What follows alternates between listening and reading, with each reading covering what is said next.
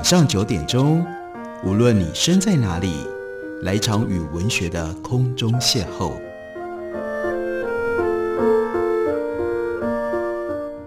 杨照谈书，邀您一同遨游文学世界，认识古今中外的经典之作。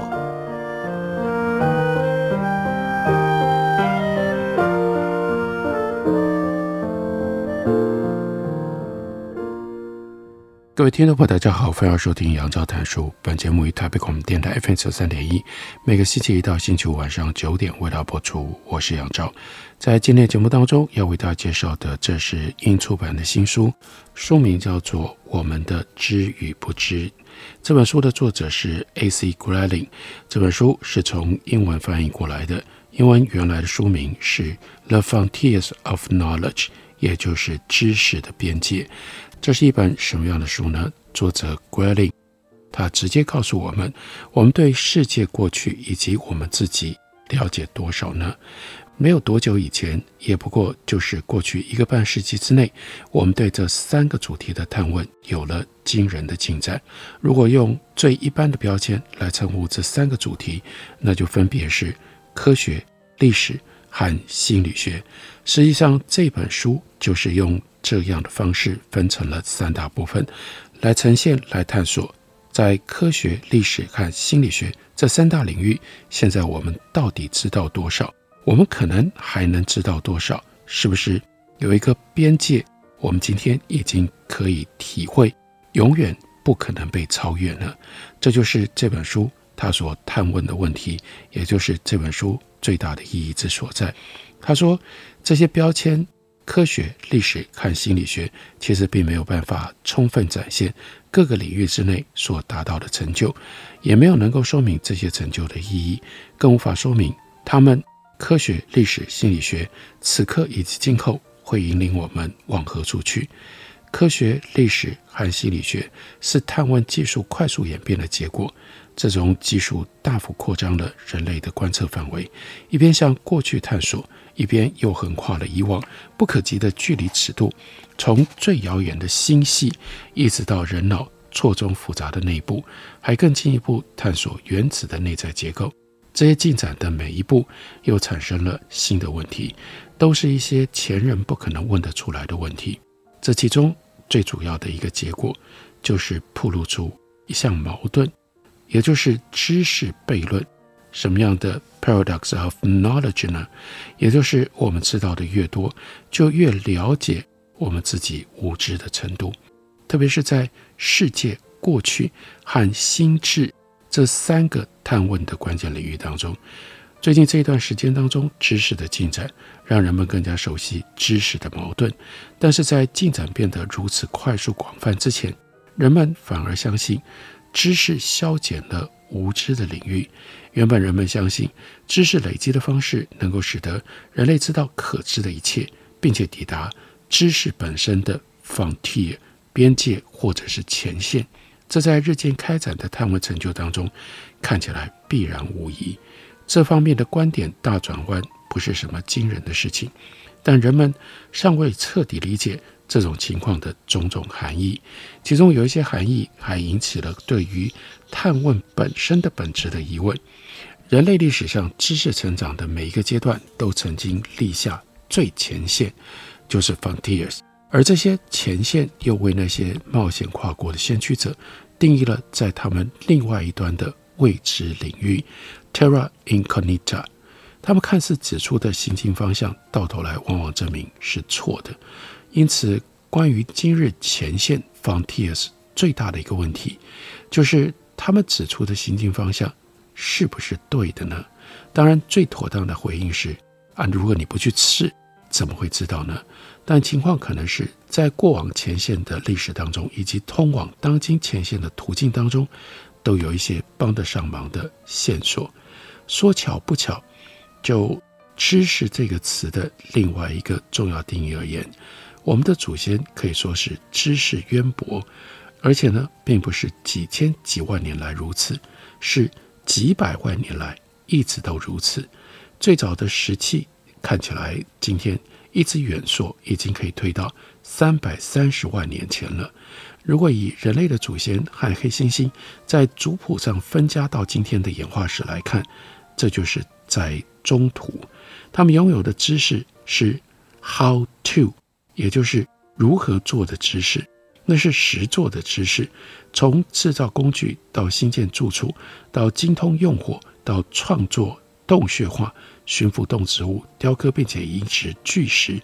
挖掘灌溉水道、手制编织品和陶器，用铜跟锡铸造成为青铜炼铁，如此一路迈向今日进步的技术。一旦有了如何做的这种知识，也就必定有人在奋力追求是什么的知识。那就是理论知识，关于那个为什么行得通的解释，而且可能相当早就有人开始了。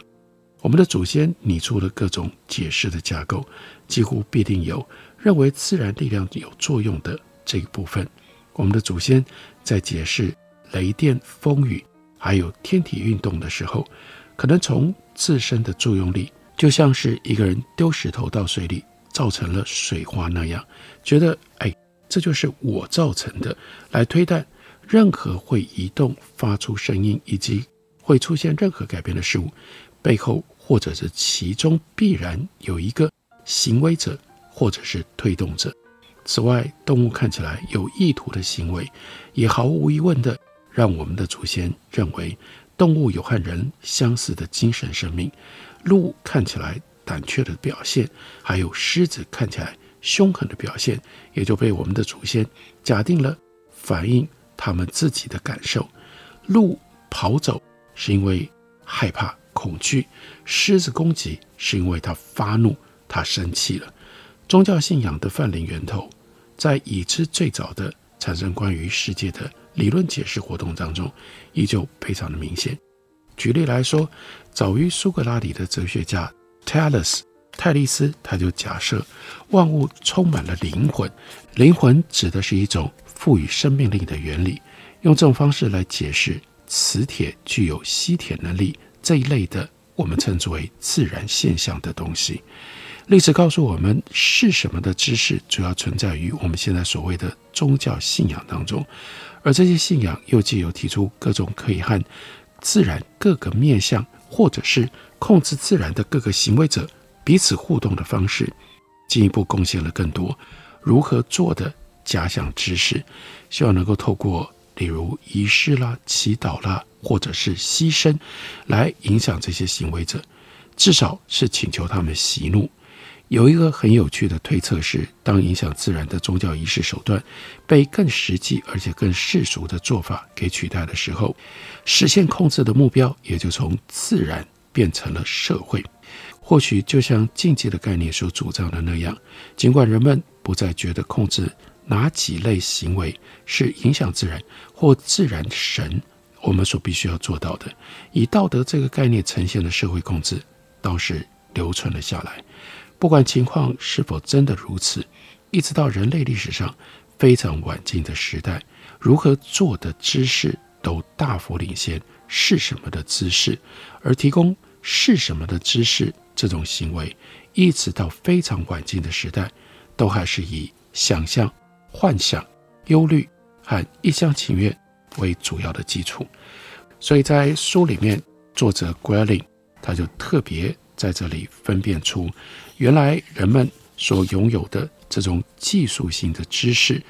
到了现代科学的出现而转变成为主要以解释是什么作为核心。作为焦点的知识，现代科学大部分的人同意是开始于一五四三年。为什么呢？那就是因为哥白尼他出版了《天体运行论》。同样在那一年，另外呢，维萨里他也出版了他纠正古代各个不同医学解剖错误的论文，叫做《人体的构造》，因而革新了。解剖学方面的理解，在这个之前，大部分关于自然的原科学和前科学的想法，都是来自于，例如亚里士多德啦、盖伦啦、老普林尼啦这些希腊罗马时代的人，他们的著作当中，往往并不正确的古代权威说法。实证方法的运用以及数学计量技术的使用，让文艺复兴晚期的探问者能够同时挑战古代思想家，还有挑战宗教正统，把这两方面的思想霸权用更深刻而且更有条理的方式予以推到一边，来重新认识，来重新建立理解世界的过程。科学从那天开始到今天的成功，我们可以毫不夸大的说，是人类最了不起的成就。尽管天文观测之前有几千年的历史，而且更之前的几个世纪还有大量的前科学和原科学，其中最重要的成果出现在印度、近东以及中国。但选择一五四三年的欧洲，无论是时间、地点，都并不是擅自武断的说法。因为哥白尼和维萨里他们所生存的时间地点有了适当的度量衡标准，使用源自于印度的数字系统，我们今天称之为叫阿拉伯数字。另外有纸和印刷术，让思想可以更快速、更全面的交流。另外还有拉丁文作为欧洲的普遍文字，那也就是研究跟学术的共同语文。这种状况。很快就因为科技设备的发明，最重要的也是最早的是望远镜和显微镜，并被认真的探问者，例如说像伽利略，善加利用，并且进一步改善。在这些让科学得以实现的因素当中，特别重要的那就是宗教对科学探问的禁令，这个时候越来越松弛，越来越无能为力。其中以新教欧洲。尤其是如此，神学权威在那里并没有办法禁止研究和出版，所以这是科学的兴起。因为有了科学的兴起，所以我们的知识大为的成长。然而，作者 Grelling 他提醒我们，科学同时用什么样方法，一直不断地接着倒过来提醒我们，我们是何等的无知，而且我们知识的边界到底。可以推到哪里？看起来反而是越来越可疑了。我们休息一会儿，等会儿来继续聊。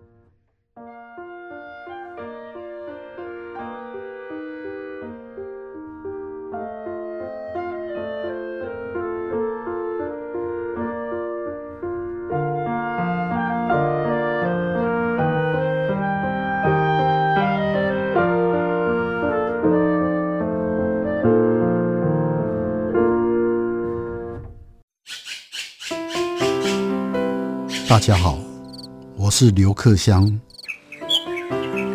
亲近自己的城市，找回城市的温暖。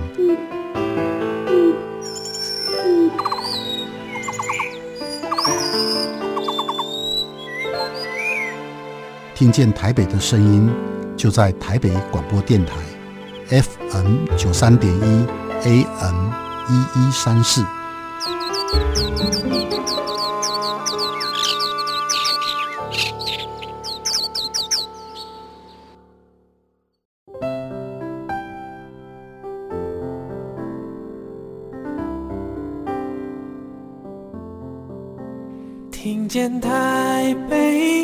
声音，拥有颗热情的心，有爱与梦想的电台，台北广播 FM 九三点一。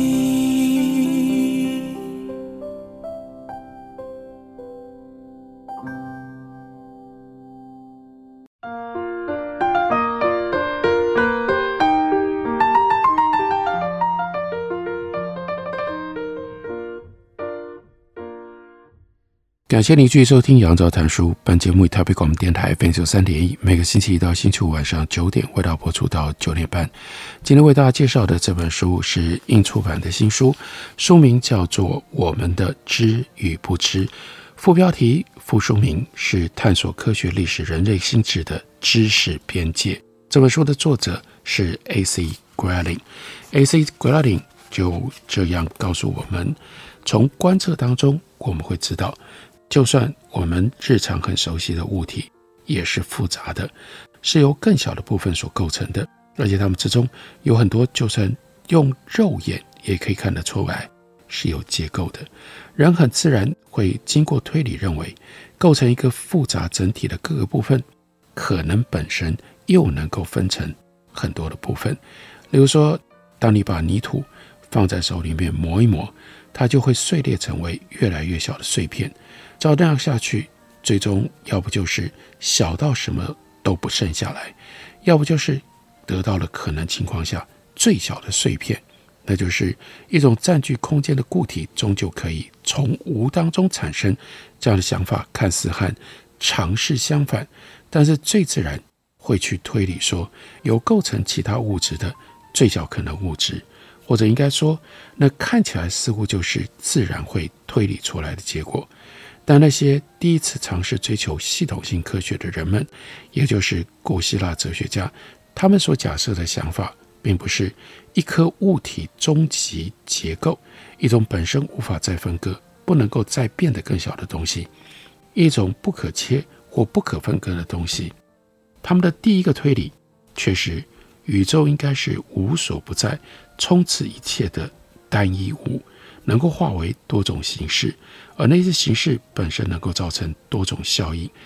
泰勒斯他认定的重要的物质，那是水，水就是这样的。又或者认为宇宙是基础物，风、土、火、水的组合，这是这类看法的一个精致版本，导致了物理现实是由 atoms，也就是原子这种终极成分。构成的这样的想法，有一件事如果注意的话，其实很有趣。现代科学探问的那条进展弧线，已经从用后来的原子观念来思考自然，走到了以一种令人想起无所不在、充斥一切的单一物，或者是几种充斥一切的连续体在交互作用这一类早先概念的方法，在设想自然。当然，这是一个简陋而且相差甚远的类比，但在这里呢，值得我们暂停一下，回想一些比较早期关于物理现实背后潜在形式的想法，因为其中有一些假说在谈自然应当是什么样子的时候依然有效，而那些堪称优秀的自然理论，就是源自于一些假说，而且呢，仍然在今天的科学当中运作着。从一九六零年代晚期以来，最佳而且最广为接受的物质跟辐射的基础结构、基础结构科学理论是称之为叫做 Standard Model 标准模式，描述基本粒子以及把粒子结合起来成为原子的力。在物理学家 Selden Glashow 提出统一电磁和弱合力形成电弱场的方法，并进一步将这个统一力场与解释基本粒子如何获得质量的理论，这个理论就假设了希格斯玻色子标准模型的重要性，就在于它提供了一个比较简约的物质基本构造的描述。有一种思考物质结构的方式很有效，就是把物质当作是由根据可用数学用语来呈现的定理来互动并且结合的基本粒子所构成的。物质粒子靠着带力量的粒子之中介进行交互作用。物质粒子我们把它称之为叫做翻译就是费米粒子，这是由两组组成的，由构成质子跟中子的 quark，而质子跟中子形成了原子核。另外还有 lepton 氢子，这中间就包括了电子和微中子。当 quark 束缚在一起的时候，被称之为叫做 hadron 强子，一种画出原子的简单方式。但要小心，这其实是误导的，就是画成一座像是小小的太阳系，原子核处在中心，电子围绕着它。如果原子真的长那样的话，那么为了了解它内部的大小，就可以比方说，你把原子放大成为。伦敦皇家 Albert 音乐厅那么大，那么原子核的大小就是建筑物中心的一只苍蝇，而电子构成的外壳就在这个 Royal Albert Hall 它的墙壁上，这是大小比例。所以为什么说这个图一般我们所看到的是误导的，我们会以为原子核很大，原子核其实很小很小。物质粒子借由彼此传递力量，粒子也就是玻色子来交互作用。玻色子又包括了光子、胶子、W 粒子以及 Z 粒子，由光子中介传送的电磁力将带电荷的粒子束缚在一起。有质量的 W，有质量的 W 粒子、Z 粒子，它们则传递原子核的弱力。无质量的胶子构成了把 Quark 束缚成为质子和中子的强合力，在模型里的带电荷亲子当中，只有电子是稳定的，也就是会维持同样的电荷。其他的氢子，包括了苗子跟陶子，会快速的衰变，瞬间就分裂了。如此描述的整体物质结构里，有一个关键要素是需要有一个粒子把质量传给光子跟胶子以外的其他粒子。在标准模型的所有其他基本粒子都已经经由实验观测到了，但这个粒子，也就是希格斯玻色子，一直要等到瑞士欧洲核子研究组织 CERN 他们那个最大型的强子对撞机达到了在实验室条件底下产生希格斯玻色子所需要的高能之后，才在二零一二年公布被观测到了。希格斯玻色子非常重要的作用，就是回答了亲子和 quark 是从哪里获得了它们的质量，以及无质量的光子和有质量的 W 和 Z 粒子之间的差异在哪里出现了问题。如果留意到光是谈粒子不足以描述次原子层级的现象，而这个层级的现象出于某一些目的，用场来呈现。会比较容易解释这一套如何行得通。因此，一个电子并不是像行星绕着太阳那样绕着原子核。所以刚刚已经讲了，那个模式是误导的。这是一个临近原子核的场。然后呢，我们可以把希格斯场则想象成为一座游泳池，往里面丢进去代表亲子跟 quark 的东西，水借由拖着物体让它们。慢下来，这个拖曳的效应就是物体的质量。光子则没有质量，一个代表光子的物体则是不会慢下来，它就一直穿过希格斯游泳池，一路畅行无阻。尽管发现了希格斯玻色子，更进一步的证实了标准模型，但标准模型还没有完备，它并没有提供把电弱力和强力结合到。其他自然基本力量，哎呀，最重要的，偏偏也就是最麻烦的，那就是重力。而这个理论大概有二十个参数，也不是来自于物理原理，而是从实验当中调查出来的。要结合重力和原子力，换句话说，要找到重力的量子理论的尝试，从仍然有争议的弦理论得到了一些支持。所以在自然微观层级当中运作的各种原子力能，能够跟在大尺度，也就是一般尺度的自然当中运作的重力给统一起来，这是个大问题。要如何能够统一起来？这就让我们必须要有一种假设，那就是自然在最深的层次上其实很简单，自然有四种力：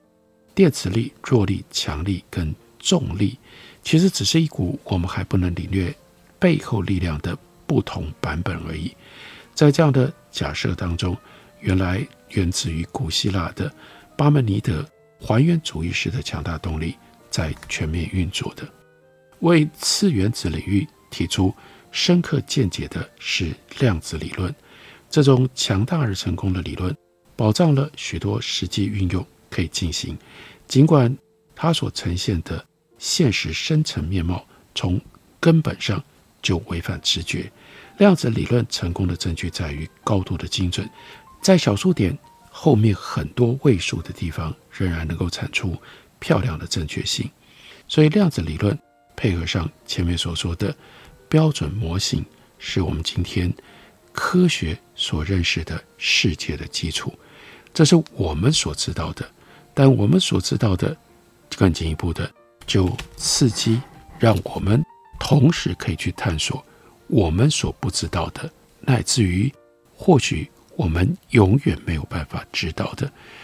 这就是 A.C. Golding 他这本书要特别挑战我们，这是一方面提供了非常坚实的科学知识，但是另外一方面用哲学的态度将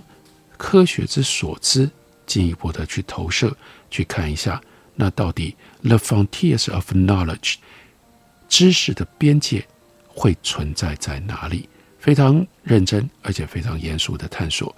如果大家对于科学跟哲学今天到底在探问什么，有研究什么，有所兴趣的话，推荐您可以来读这本《我们的知与不知》英出版的新书。感谢您的收听，下个礼拜一同一时间我们再会。